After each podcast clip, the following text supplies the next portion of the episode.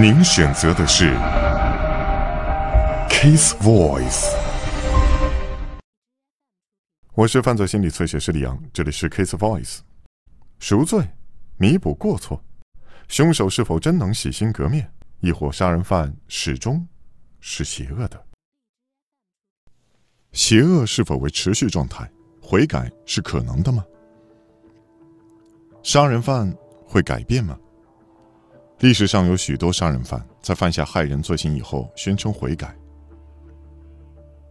但是要证实这种改变非常困难，要找出悔改的切实证据，在许多方面来说，要比搜集他们的罪证更为困难。我们不能单看具体事证，必须要看他们内心的改变。而最重要的是，其价值观和对世界的看法是否改变。为了探讨罪犯的悔改心路，我将注意力转向比利·韦恩·辛克莱的案例。一九六五年十二月五日，路易斯安那州一家卖酒商店的收银员被抢劫时身中两枪，他在人行道上失血过多而死。犯下这起命案的是比利·韦恩·辛克莱。不到一周，他就被逮捕。他被送到高度戒备的监狱里。由于有抢劫前科，这名年轻的杀人犯获释机会渺茫。一九六七年三月二日，比利·韦恩·辛克莱被判处电椅死刑。辛克莱在死囚牢房里等候执行，等了五年多。一九七二年，最高法院判决死刑太过残酷、不合理。虽然判决仅维持两年，但是却扭转了辛克莱的命运。他的刑责从死刑减为无期徒刑。但比利·韦恩·辛克莱。并非一辈子都身陷囹圄。二零零六年四月二十四日，虽然有一些反对的声浪，比利·韦恩·辛克莱仍然获得假释。他说自己已洗心革面。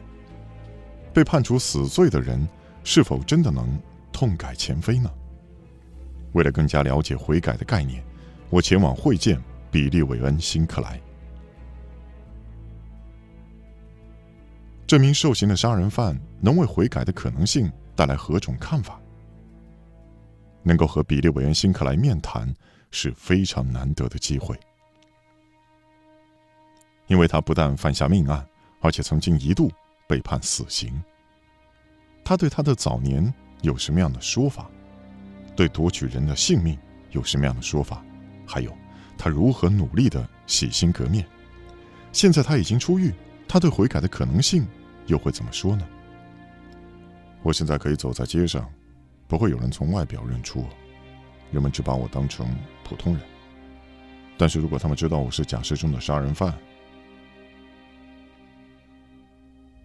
如果他们知道了，不知会对我有什么样的感想？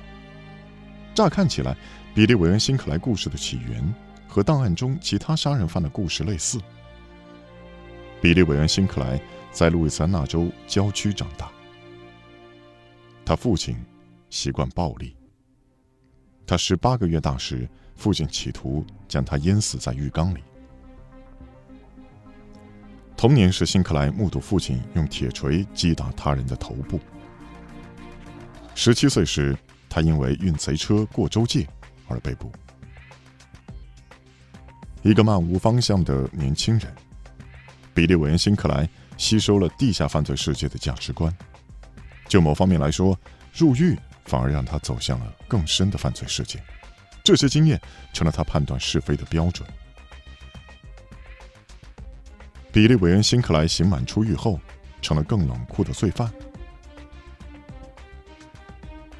五个月后，他抢劫便利商店。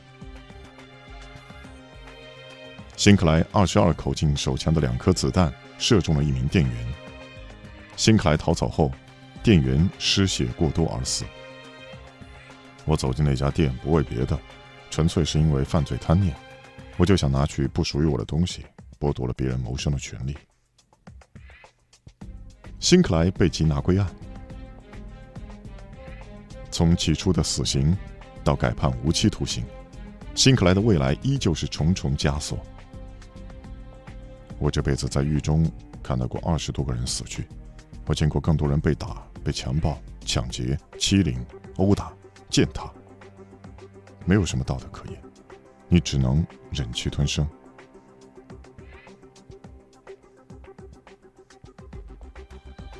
这种道德观在老友兼好友比利·瑞怀特自杀时变得最为黑暗。比利·瑞怀特决定自杀时，我就在他的隔壁牢房。我事先已经知道，他决定让我成为他自杀计划的一环。比利瑞知道他割腕以后不久立即会死，他知道我有机会会叫人来阻止他。会就让事情发生。早上四点的时候，曾经有警卫来巡房。那个时候，比利瑞还没死，但是快了。警卫巡逻经过我的时候，我没有做声，就这么让比利瑞死去。但我不知道他是否想借此了解我是要当一个识时务的囚犯，还是够意思的好朋友。结果选择当识时务的囚犯，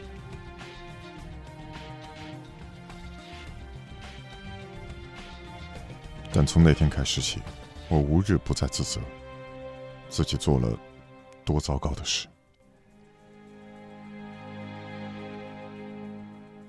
只有我能阻止这件事情，但是我没有，我让他死去了。可以说，我在那次自杀当中的角色，等于帮忙杀了比利瑞，而世上没有任何事能够弥补这个过错。好友的自杀成了辛克莱改变的契机，迫使他正视内心的邪恶面。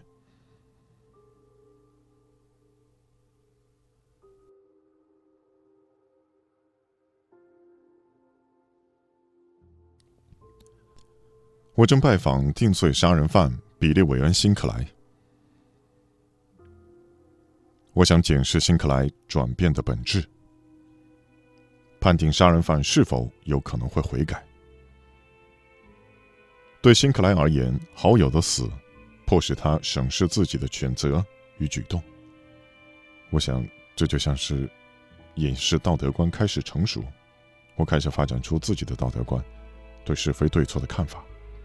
我开始成熟，开始改变，道德观也开始成熟。我终于改过自新。辛克莱很快就会发现，他的更生之路并非孤单一人。一九八一年，一名女记者访问辛克莱，被他的温柔与机智所感动。他们开始通信，最后。促成极为罕见的狱中婚姻。我在认识裘蒂前，没有曾经体会过那么无私无我的爱。一个人可以那么全心全意的，他只在乎我是不是安好。接下来数十年，裘蒂·辛克莱为让丈夫获释而奋战。这项经历让受刑人。彻底改变。有人爱你，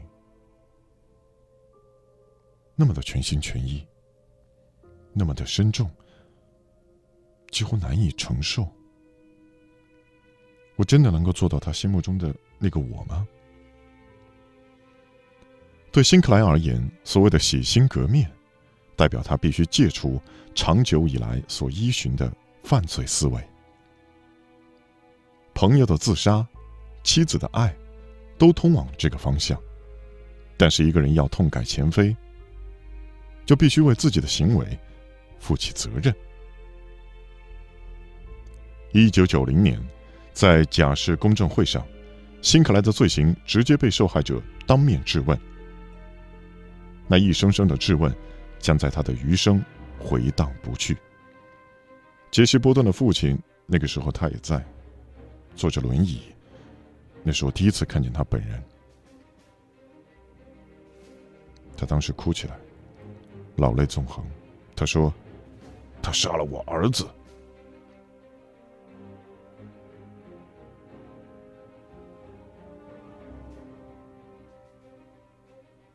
那个时候，我才体会到我做了什么。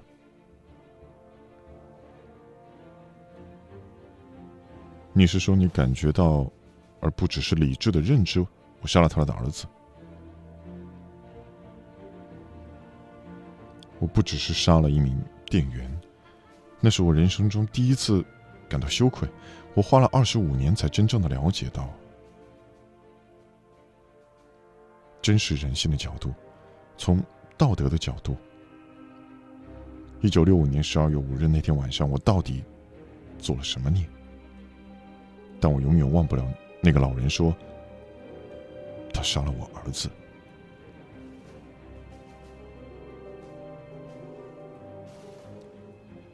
不管负起再多的责任，或做再多的解释，都无法抚平那个老人的伤痛。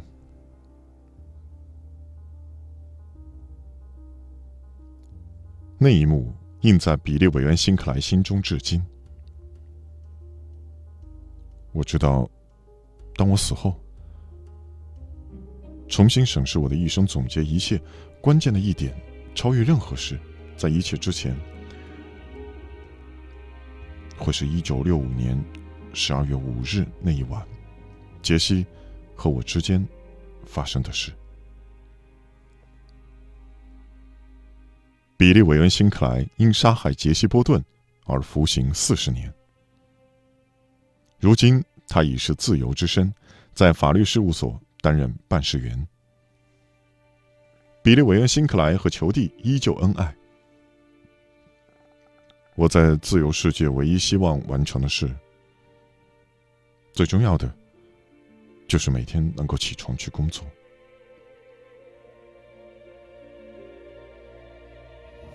做我该做的事，日复一日负起每天的责任，做社会的一份子，该做的事。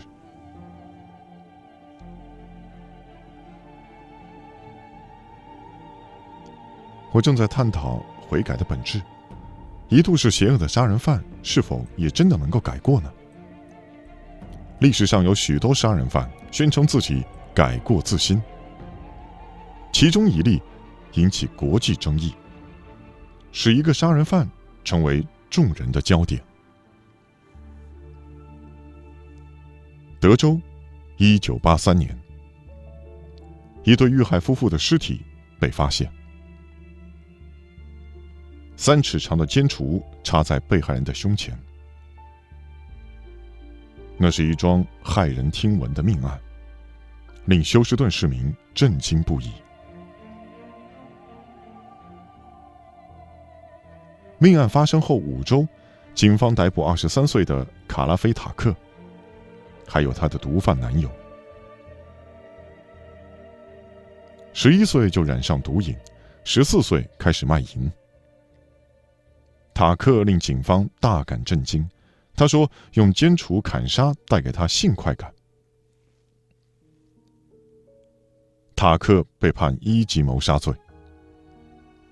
对许多人来说，卡拉菲塔克入狱并不意外。虽然他的罪行之残忍出人预料，但是在他犯案前的生活让许多人认为他迟早会入狱。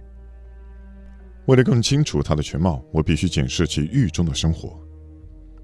一九八四年四月，卡拉菲塔克被宣称为谋害休斯顿一对夫妇的残暴凶手。在哈利斯郡监狱等待判刑时，他看了来访布道团的一出表演。这次表演改变了他的人生。上帝在我的生命中变得如此真实，我知道自己再也不是以前的卡拉。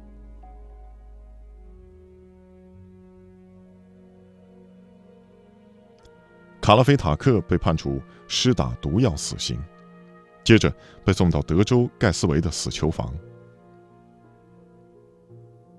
在等待行刑的期间，塔克所有业余时间都在研读圣经，以及和老友一同制作玩偶。她变成死囚房里最可人的女性。塔克的律师代表他提出多次上诉，每次上诉都将他的刑期往后推延。数年过去，塔克继续研读圣经。他成为重生基督徒，并对年轻囚犯宣讲犯罪的危险。我已经远远的抛开过去的自己了。对我来说，最奇怪的是，回想过去所做的事，并且会想：我做过那种事情吗？他在狱中改过自新的名声，在老友和狱卒当中传开了。他甚至嫁给一位监狱牧师。一九九七年冬天，塔克的律师耗尽所有上诉权，他的刑期定在一九九八年二月。他成为国际争议的中心，即杀人犯是否能够改过自新，凶手是否能够获得救赎。我不会坐在这里试图争论卡拉菲塔克是否真的已经改过自新了。我只能说，派特罗伯森如此认同，欧洲议会如此认同，联合国如此认同。但是德州政府决定执行处决。一九九八年二月三日，卡拉菲塔克以施打毒药处决。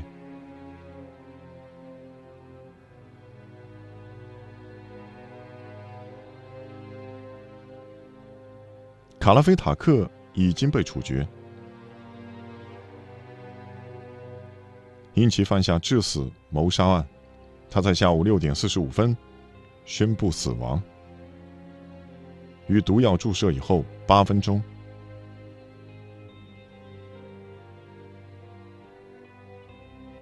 我们永远无法得知卡拉菲塔克是否真的改过自新。他在死囚房的十四年间。是模范受刑人，但是让卡拉菲塔克入狱的是害人的双尸命案。我们没有科学验证法可以检验人脑，评量他的道德。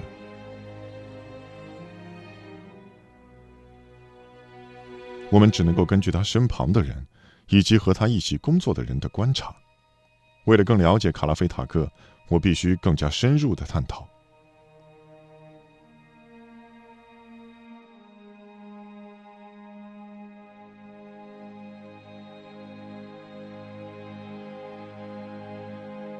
我是犯罪心理测写师李阳，这里是 Case Voice。你可以在新浪微博、微信公众号搜索“侧写师李阳”，也可以在你所在的视频网站或者是网络电台的频道进行订阅，那么可以关注到我们最新的更新。感谢你的关注，谢谢。